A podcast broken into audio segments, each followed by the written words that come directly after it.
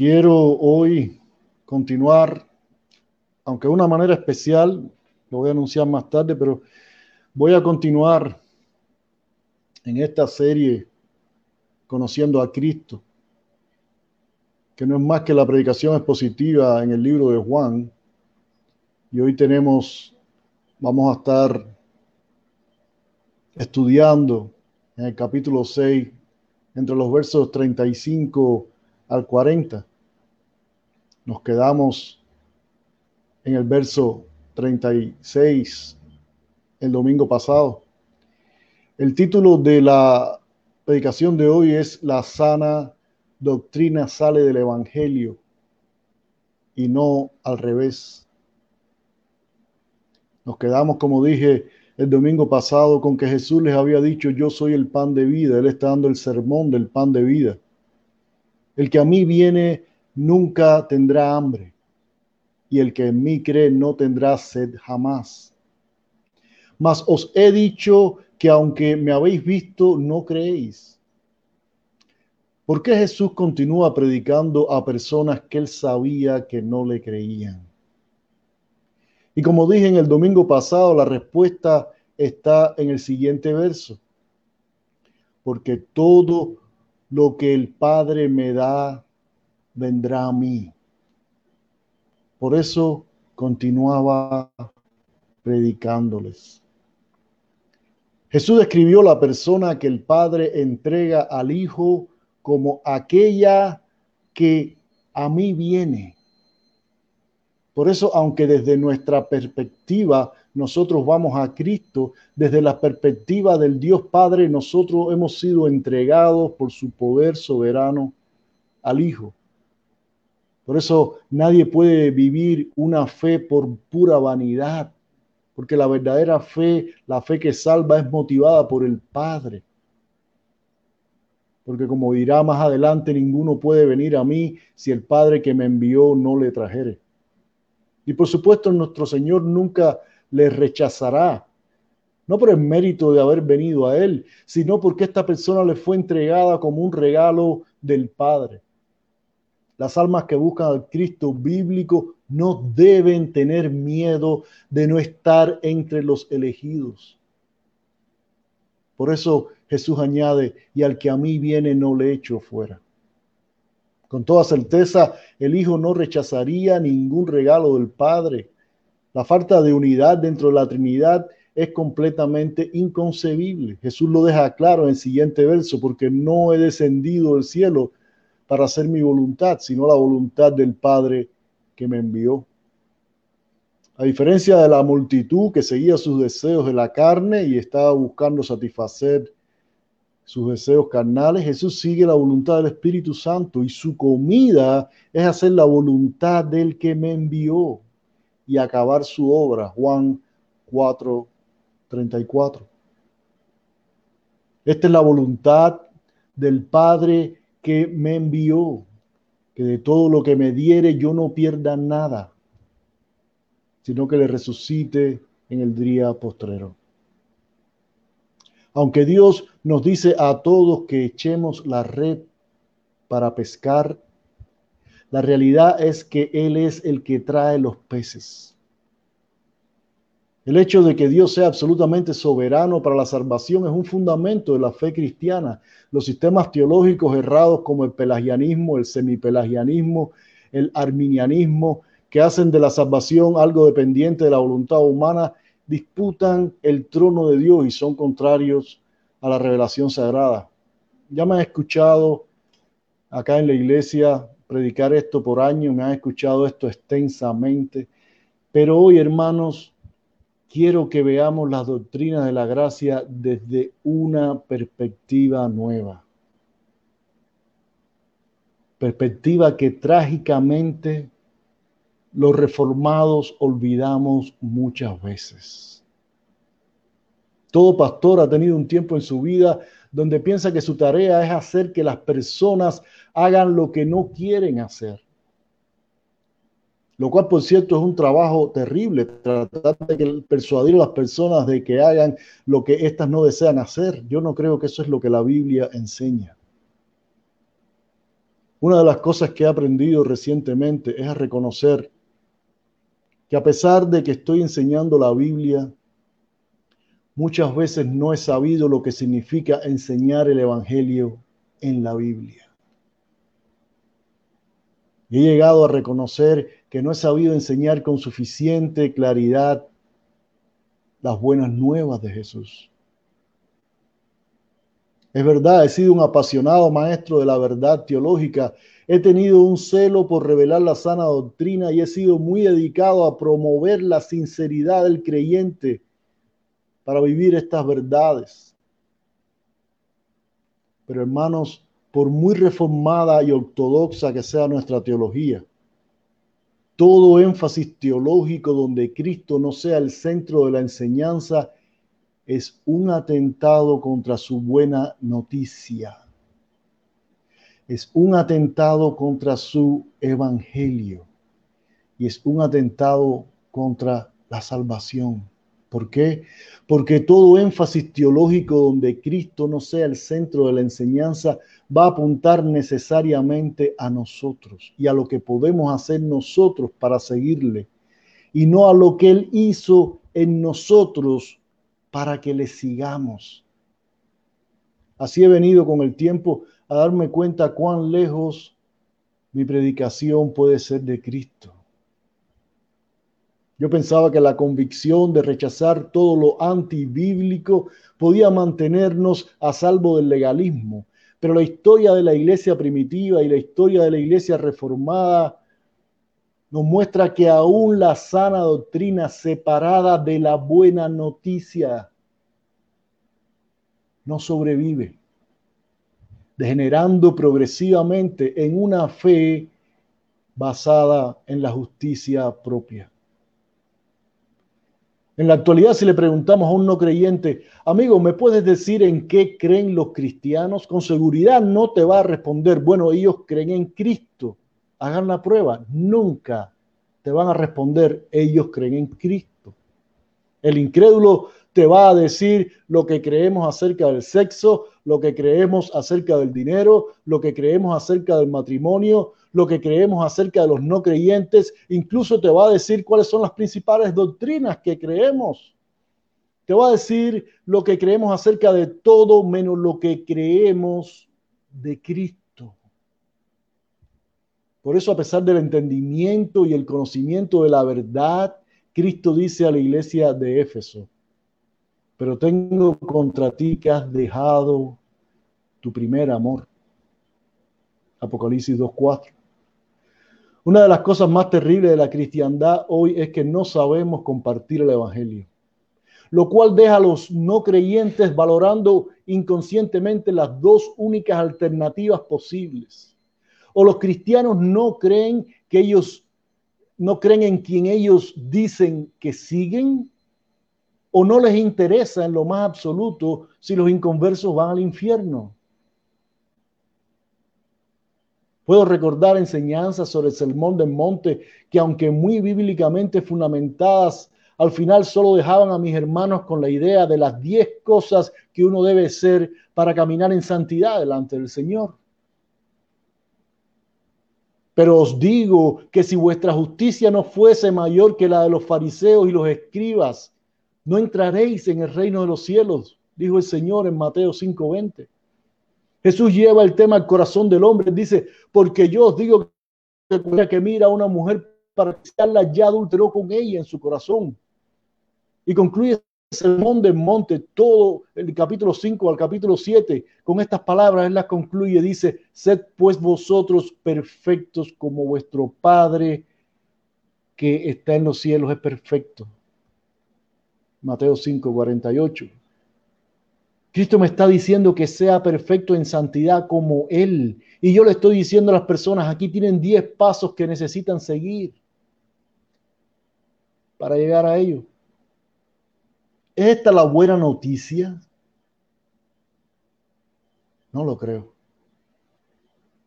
El mensaje que solamente diga que usted tiene que ser santo, porque sin la santidad nadie verá al Señor el mensaje que solo diga eso condena a la persona.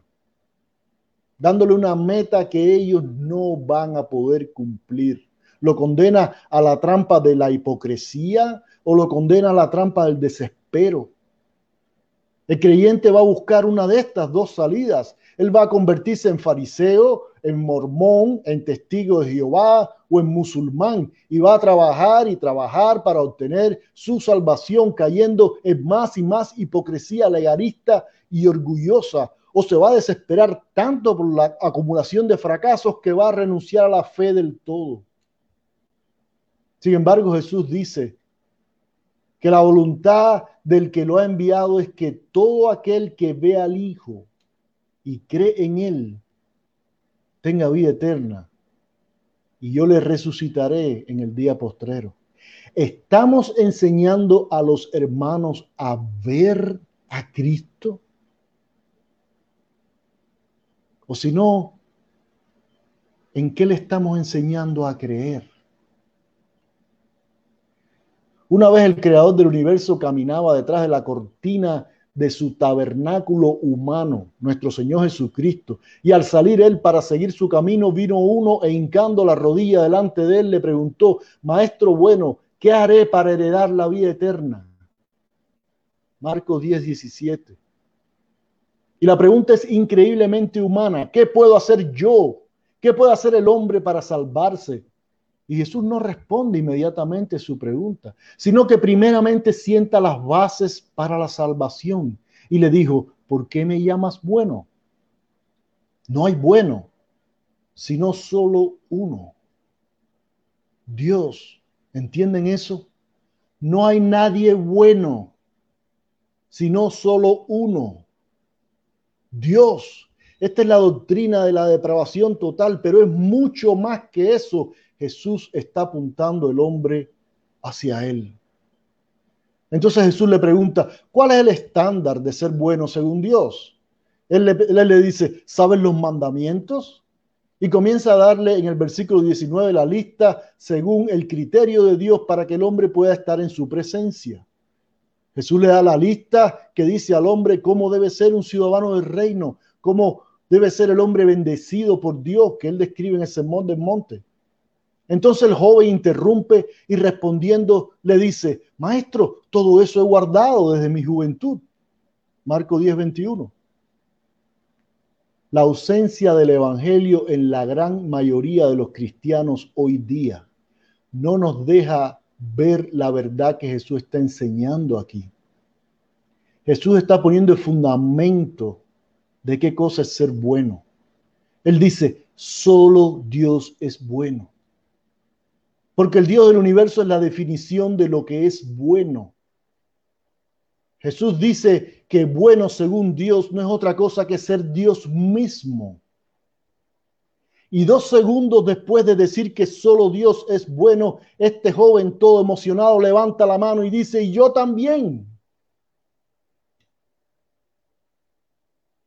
Y con ese orgullo que no es otra cosa que amor propio, los hombres nos ponemos a la misma altura y en el mismo nivel de Dios, el único, santo y soberano. Así como Satanás nos enseñó a nuestros padres desde el principio. Hermanos, el egocentrismo con que estudiamos las escrituras rompe el primer mandamiento no tendrás dioses ajenos delante de mí. Éxodo 20, verso 2. Entonces Jesús mirándole, le amó. Y es algo a lo que no le prestamos atención. Pero yo quiero que reflexionen, hermanos, que este amor con que Jesús le amó no se debía al cumplimiento del criterio de justicia de Dios por parte de este hombre. Porque acto seguido Jesús procede a demostrarle que él no es bueno según Dios, que su corazón es malo y egoísta. Jesús procede a demostrar que él no clasificaba para vida eterna por sus propios méritos. Por lo tanto, el amor con que Jesús le amó no tiene que ver con el joven, sino que tiene que ver con el amor a lo que viene del Padre. Es el amor por lo que Él vino al mundo a hacer lo que para el hombre es imposible. Es con ese amor con que le amó. Es el mismo amor por el cual continuaba predicándole el sermón del pan de vida a una multitud rebelde y egoísta. Hermanos, el sermón del monte es una ventana por la cual Jesús nos muestra la vida en su reino. Nos muestra al hombre bendecido con la santidad para habitar en su presencia. Bienaventurados los pobres de espíritu, porque de ellos el reino. Bienaventurados los mansos, Bienaventurados los que tienen hambre y sed de justicia, según Dios, que es no pecar. Bienaventurados los misericordiosos. Bienaventurados los limpios de corazón, porque ellos verán a Dios. Bienaventurados los pacificadores, porque serán llamados hijos de Dios. Bienaventurados los que padecen persecución por causa de la justicia, porque de ellos es el reino de los cielos. Por tanto, si tu ojo derecho te es ocasión de caer, déjeme repetirlo, si tu ojo derecho te es ocasión de pecar, sácalo y échalo de ti, pues mejor es que se pierda uno de tus miembros que todo tu cuerpo sea echado al infierno. Y si tu mano derecha te es ocasión de pecar, córtala y échala de ti, pues mejor es que se pierda uno de tus miembros y no todo tu cuerpo del infierno. Oíste que fue dicho ojo por ojo y diente por diente, pero yo os digo, no resistáis al que es malo. Antes cualquiera que te hiere la mejilla derecha, devuélvele también la otra ama a tus enemigos, bendice a los que te maldicen, no de palabra. Hazlo como tú lo haces con tus propios hijos. Haced bien a los que os aborrecen. Orad por los que los ultrajan y los persiguen, para que seáis hijos de vuestro Padre que está en los cielos, que hace salir el sol sobre malos y buenos y hace llover sobre justos e injustos. Y los hombres preguntamos, pero ¿cómo podemos ser así? Y la respuesta es muy vieja. Dios las da en Éxodo 20. Pero al igual que Nicodemo, nosotros conocemos también la ley. Conocemos los diez mandamientos y sabemos que por medio de la ley no logramos vivir como un ciudadano del reino. Podemos llegar a vivir como un fariseo, podemos llegar a vivir como un católico o podemos llegar a vivir como un testigo de Jehová hipócrita, pero no te va a llevar al reino porque no fue dada la ley para eso. Porque el hombre está incapacitado por naturaleza para cumplirla. La ley es un espejo dado al hombre que en primer lugar refleja quién es Dios, cómo él piensa y cómo quiere que vivas en él. Y en segundo lugar, la ley también fue dada al hombre para mirarse a sí mismo y ver cuán corrupto es el reflejo que nosotros damos de esa santidad de Dios que la ley proclama. La esencia de toda la ley y los profetas es amarás al Señor tu Dios con todo tu corazón, con toda tu alma y con toda tu mente. ¿Lo hacemos? Y el segundo es semejante, amarás a tu prójimo como a ti mismo. ¿Lo hacemos? Esta es la esencia de toda la ley y los profetas. Por tanto, todos los hombres estamos en graves problemas. La ley fue dada para que reconozcas que no puedes llegar a Dios por tus medios, para que reconozcas que estás muerto para Él y que tan pronto como dejes este cuerpo temporal irás a un lugar preparado por Dios y vivirás con muchos otros eternamente sin Él.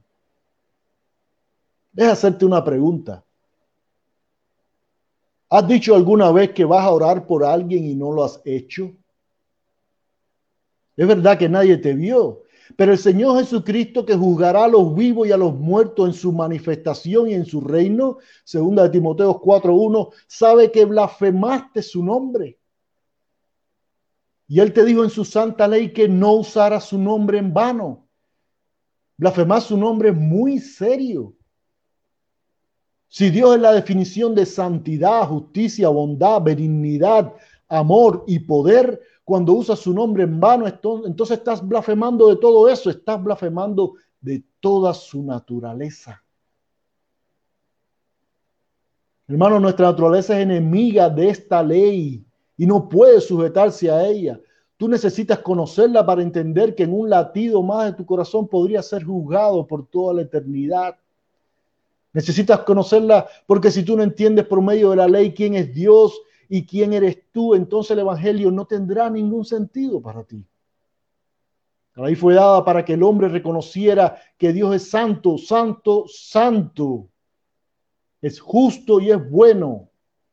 Y para que reconociéramos que somos corruptos en todos nuestros caminos y que somos injustos y hacedores de maldad. Muchos no estarán de acuerdo con esto, pero la razón es que se comparan con la referencia equivocada. Verán, las diferencias entre los transgresores de su ley es tanta que parece que hay buenos y malos.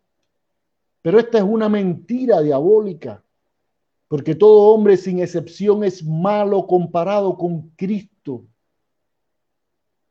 Él es el único que cumple la ley a cabalidad y al agrado del Padre. Él dice que Él es el único bueno. Necesitamos levantar la vista a Jesús y mirar la referencia correcta. Él es la referencia correcta para medirnos justos delante del Padre. Y Él dice, sed vosotros perfectos. ¿Como quién? Como vuestro Padre que está en los cielos es perfecto. ¿Saben qué significa eso? Significa nunca mentir, nunca desear nada que no me pertenezca, nunca adulterar, ni siquiera en la mente, nunca ser egoísta. Significa amar a tus enemigos, poner la otra mejilla, ser pobres de espíritu, mansos, misericordiosos, limpios de corazón y pacificadores. Significa nunca hacer nada que vaya en contra de la santidad del Dios donde vives. Y si esto es así, entonces el hombre puede darse por muerto ya, porque no hay esperanza para nadie. ¿Entienden para qué es la ley? Hermano, la, la, maldad de nuestro corazón va más allá de nuestras acciones, va a la esencia de quienes somos, va a nuestra naturaleza corrupta. Nuestro corazón está predispuesto en estos mismos momentos a amar todo lo que le place excepto a Dios. Estamos predispuestos por naturaleza a amarnos a nosotros mismos más que a Dios, a amar nuestra gloria más que la suya, a amar nuestra justicia más que la suya, a amar nuestras palabras más que las suyas. Nuestro corazón es concebido en pecado y formado en maldad, es totalmente opuesto a la verdadera naturaleza de Dios. Por eso tratamos de adulterar su naturaleza y bajar su estándar y le decimos papito lindo y otras cosas porque en nuestro corazón somos adúlteros. Dios dejó saber a toda la humanidad que estamos muertos en pecado y en nuestros delitos. Efesios 2.1. Delito significa crímenes o violación de la ley. Pero la palabra más importante aquí es muerto. ¿Qué significa? Significa que por nuestras transgresiones a su naturaleza, aunque estamos vivos físicamente, estamos muertos para Dios. Por eso Jesús le dice a Nicodemo, no te maravilles que te dije que era necesario nacer de nuevo. Hermano, este renacer lo hace Dios, pero no por medio del entendimiento de la doctrina, sino por medio de su evangelio que nosotros no sabemos compartir. La ley apunta a mis acciones, pero el Evangelio que dejamos en el olvido promete que va a cambiar la esencia de nuestra naturaleza. Por eso Jesús dice en este segmento que estamos estudiando que todo lo que Dios resucita vendrá a Él. Si el predicador olvida el Evangelio, con el tiempo también va a tener que esconder la ley y va a tener que esconder la doctrina. Y con ello va a esconder al verdadero Dios, porque si no estaría poniendo en manos de las personas para que se esfuercen y lleven una carga que éstas no pueden soportar, sintiendo que en cualquier momento podemos ir al infierno por no ser y hacer suficiente. La magnitud del daño se mide por lo valioso o lo caro del objeto dañado. Y si Dios es infinitamente santo, ¿cómo el hombre podría pagar un daño infinito?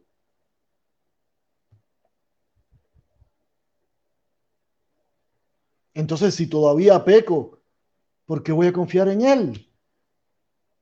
Si no puedo agradar a Dios, es mejor creer en un ídolo que es menos exigente.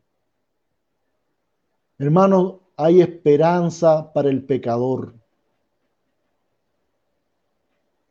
Pero no hay esperanza para el pecador que solo escucha cada domingo diez maneras de tratar más fuertes de agradar a Dios. Para él las únicas salidas serán la hipocresía o la angustia y el desespero que lleva a la herejía o lleva al ateísmo. Pero esta es la buena noticia.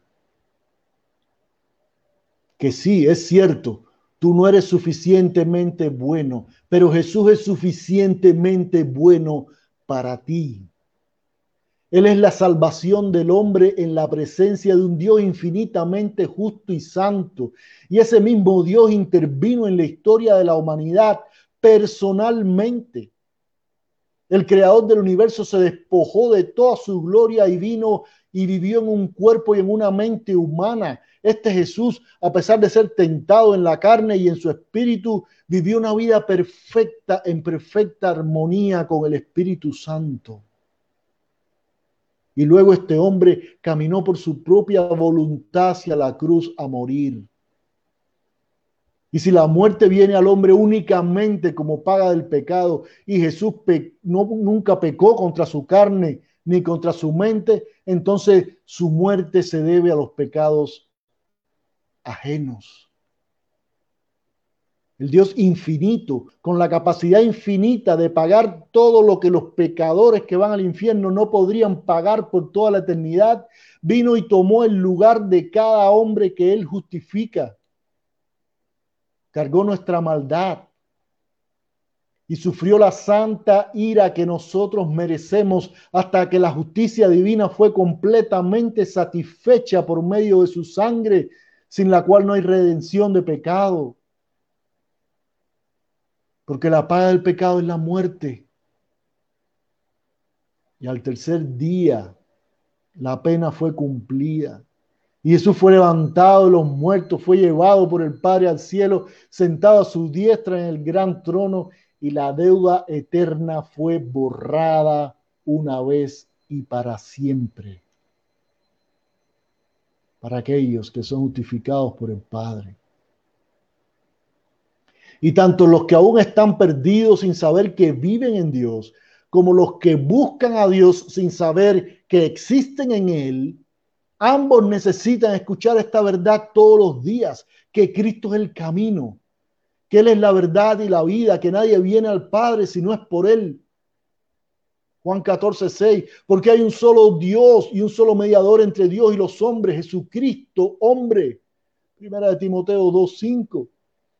El inconverso necesita el Evangelio para salvación y los creyentes lo necesitamos para que no olvidemos cómo somos salvos. No asumamos que todos en la iglesia conocen el Evangelio, pero además, aún más importante, no pensemos que el Evangelio es solo para los no cristianos. No, el Evangelio es para nosotros y para nuestros hijos, para siempre. El Evangelio no es algo de lo que nos podemos graduar, porque en menos de una semana lo vamos a olvidar para buscar un poco de gloria Necesitamos escuchar el Evangelio no solo para llegar a Cristo, sino para vivir en Cristo.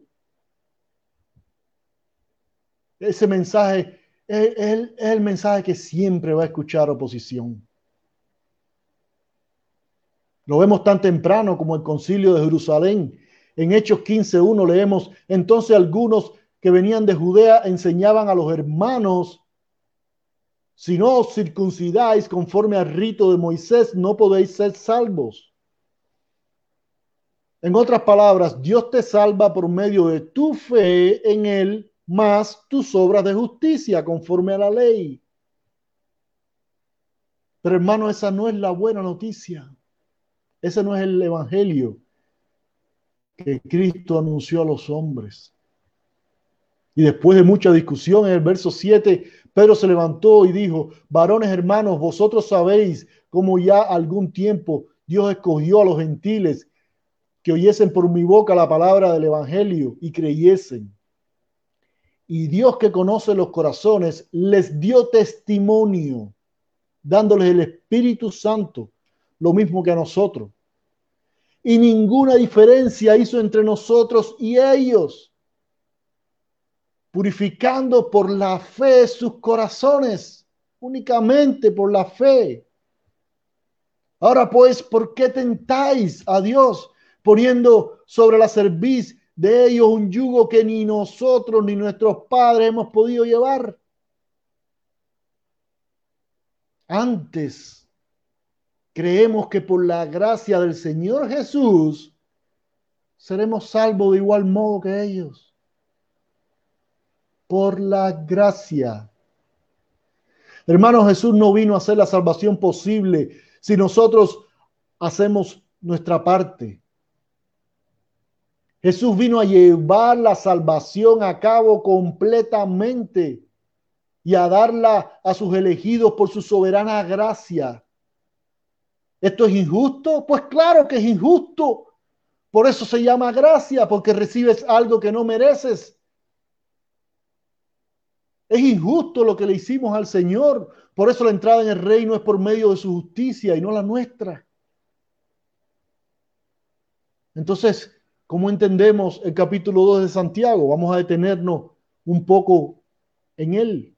Santiago 2.14, leemos, si alguno dice que tiene fe y no tiene obras, ¿podrá la fe salvarle? ¿De qué está hablando? ¿Cuál es la acción? Busquemos el verbo. Si alguno dice, si alguno profesa la fe solo con su boca, pero no tiene frutos, ¿podrá la profesión verbal de fe salvarle? No. La fe que no tiene fruto no es fe. Está muerta. Como el inconverso.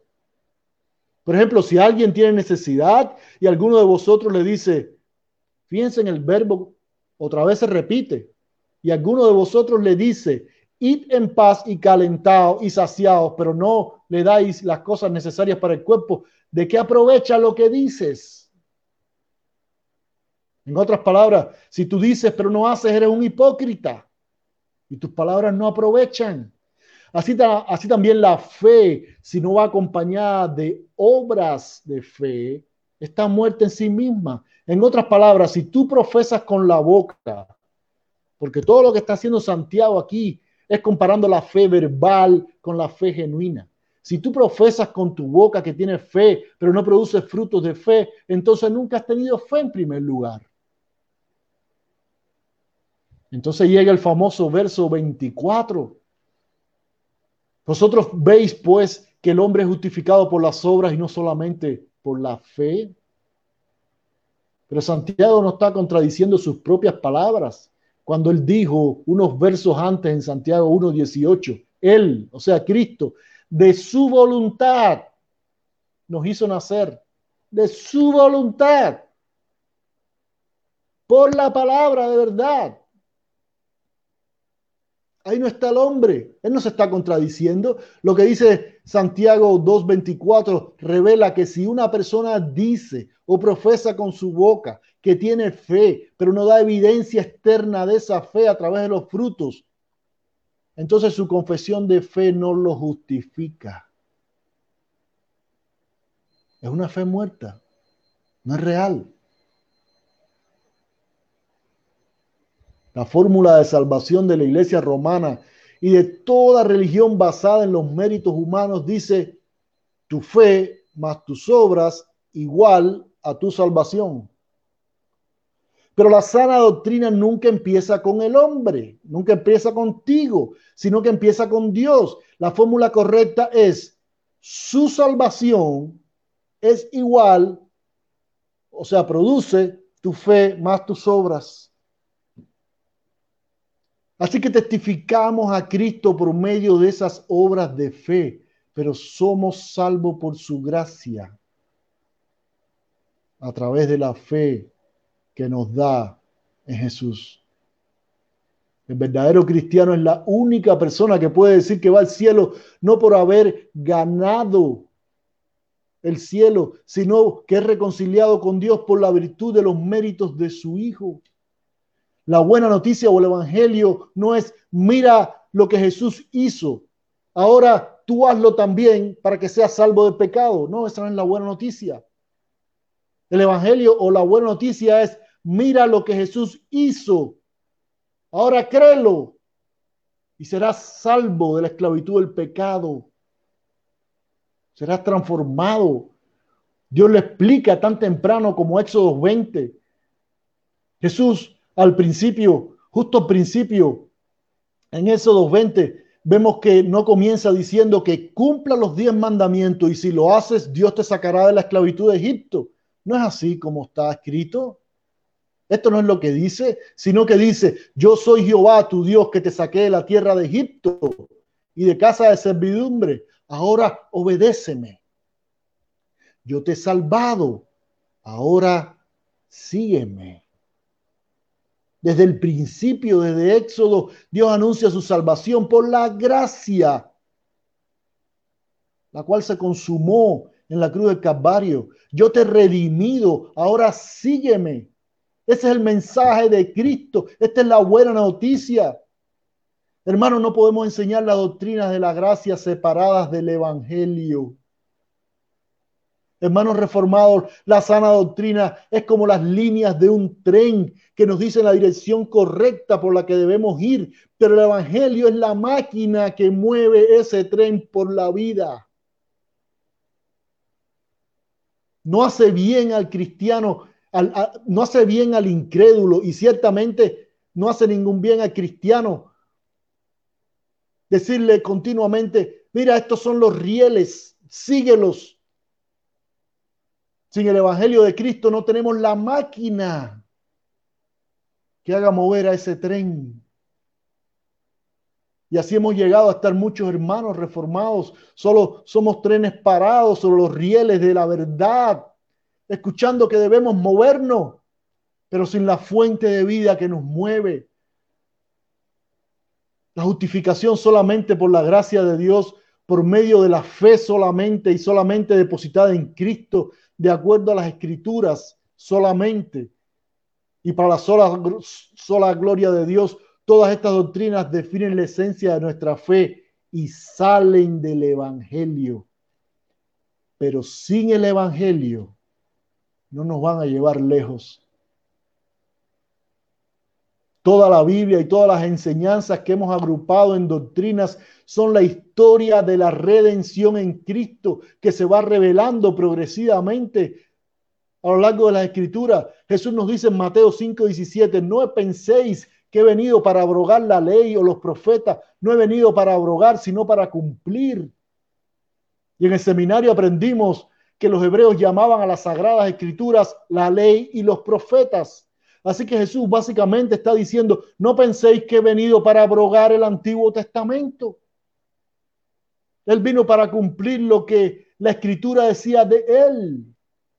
En Lucas 24, 27 dice que comenzando desde Moisés, esa es la ley, y siguiendo por todos los profetas, les declaraba en todas las escrituras lo que de él decían. En otras palabras, Jesús está diciendo que toda la Biblia es acerca de él. Hermanos míos, si nosotros explicamos la doctrina que sostentan nuestra fe, o si nosotros explicamos cualquier texto de la Sagrada Escritura separado de Cristo, nosotros vamos a fallar en revelar el significado de esas escrituras. Porque Jesús dice que esas escrituras hablan de Él. Dios usó muchos instrumentos humanos para revelar su palabra, pero en realidad las escrituras tienen un solo autor. Toda la escritura es inspirada por Dios, dice 2 Timoteo 3:16. Y ese autor tiene un mismo mensaje. Venid a mí los que estáis trabajados y cansados, que yo los haré descansar. Mateo 11, 28. Dios salvó a su pueblo. Y aunque Jesús no es el contenido de cada pasaje de las escrituras, ni podemos hacer una analogía de él en cada pasaje, todas las escrituras apuntan a esta buena noticia, que en Cristo Señor nuestro hay salvación. La Biblia no es acerca de nosotros. No podemos seguir leyendo las escrituras como si fueran escritas para inspirarnos a ser los héroes de la fe, una fe que en realidad fue dada la Biblia consistentemente destruye lo mejor de la humanidad y muestra que se queda corta de la justicia de Dios. Las escrituras inspiran en cada página que quite los ojos de ti mismo porque estás incapacitado y te enseña a poner los ojos en Jesús porque Él es el único capaz y todopoderoso para llevarte tenemos que dejar de leer a Goliat y a David como si nosotros fuéramos David y Goliat fuera mi pecado o mi problema de trabajo o mi problema matrimonial o financiero. Tenemos que dejar de motivar a coger la onda para derrotar ese gigante y con toda certeza levantar y cortar su cabeza como un trofeo para mi gloria. No es así, hermano, sino que Jehová por medio de David llevó a cabo su justicia destruyendo a los enemigos de Dios para la alabanza de su gloria, para la alabanza de su gloria entre sus hijos, otorgándoles una victoria inmerecida e imposible a su propio pueblo que dicho sea de paso, no hizo otra cosa que mirar atemorizado desde las colinas con un temor que los incapacitaba para pelear contra los enemigos de Dios. Necesitas saber que la razón por la que el pecado tiene poder en tu vida es porque tú lo amas. Si el pecado no te atrae, no tendría ningún poder. La razón por la que pecamos es porque amamos pecar. Y aunque es muy duro aceptarlo, es necesario para tu salvación porque entonces vas a entender que el poder para salvarte de tu amor por el pecado no está en ti, sino que está en un amor infinitamente más grande que tu amor por el pecado. Y este mensaje de esperanza es el que regenera al hombre. Entonces, ¿quién conquista nuestro gigante? ¿Eres tú ¿Cuántas veces has reunido, no cinco piedras, cuántas veces has reunido toda la fe y has oído todas las alabanzas para lanzarla contra tus gigantes y has salido derrotado? ¿Quién puede destruir los gigantes de tu vida? ¿Quién pudo en un solo acto destruir el poder del pecado y destruir la muerte eterna en tu vida? Solo Cristo pudo. Solo Cristo conquista a nuestros gigantes. ¿Lo creen? Esta es la buena noticia. Este es el Evangelio. Y necesitamos escucharlo cada día. Porque hermanos, necesitamos que alguien cumpla la ley mejor que yo. Necesito un sacerdote que enseñe con más autoridad que mi pastor. Necesito un mejor juez que mi carne. Necesito un mejor rey que el presidente. Necesito un mejor sacrificio que mi esfuerzo. Necesito a Cristo. La meta de escuchar la sana doctrina es irnos a casa con el discernimiento correcto de la escritura. Pero la meta de escuchar la buena noticia de Cristo, la meta de escuchar su evangelio es irnos a casa adorándole. Él dijo, si me amáis, guardad mis mandamientos. Es necesario que lo amemos para guardar sus mandamientos. ¿Y cómo vamos a amarle si no escuchamos que Él nos amó primero? Por eso tenemos que volver a predicar el Evangelio. Por eso tenemos que volver a predicarnos el Evangelio. Porque esta es la voluntad del Padre que me envió, dijo, que de todo lo que me diere, no pierda yo nada.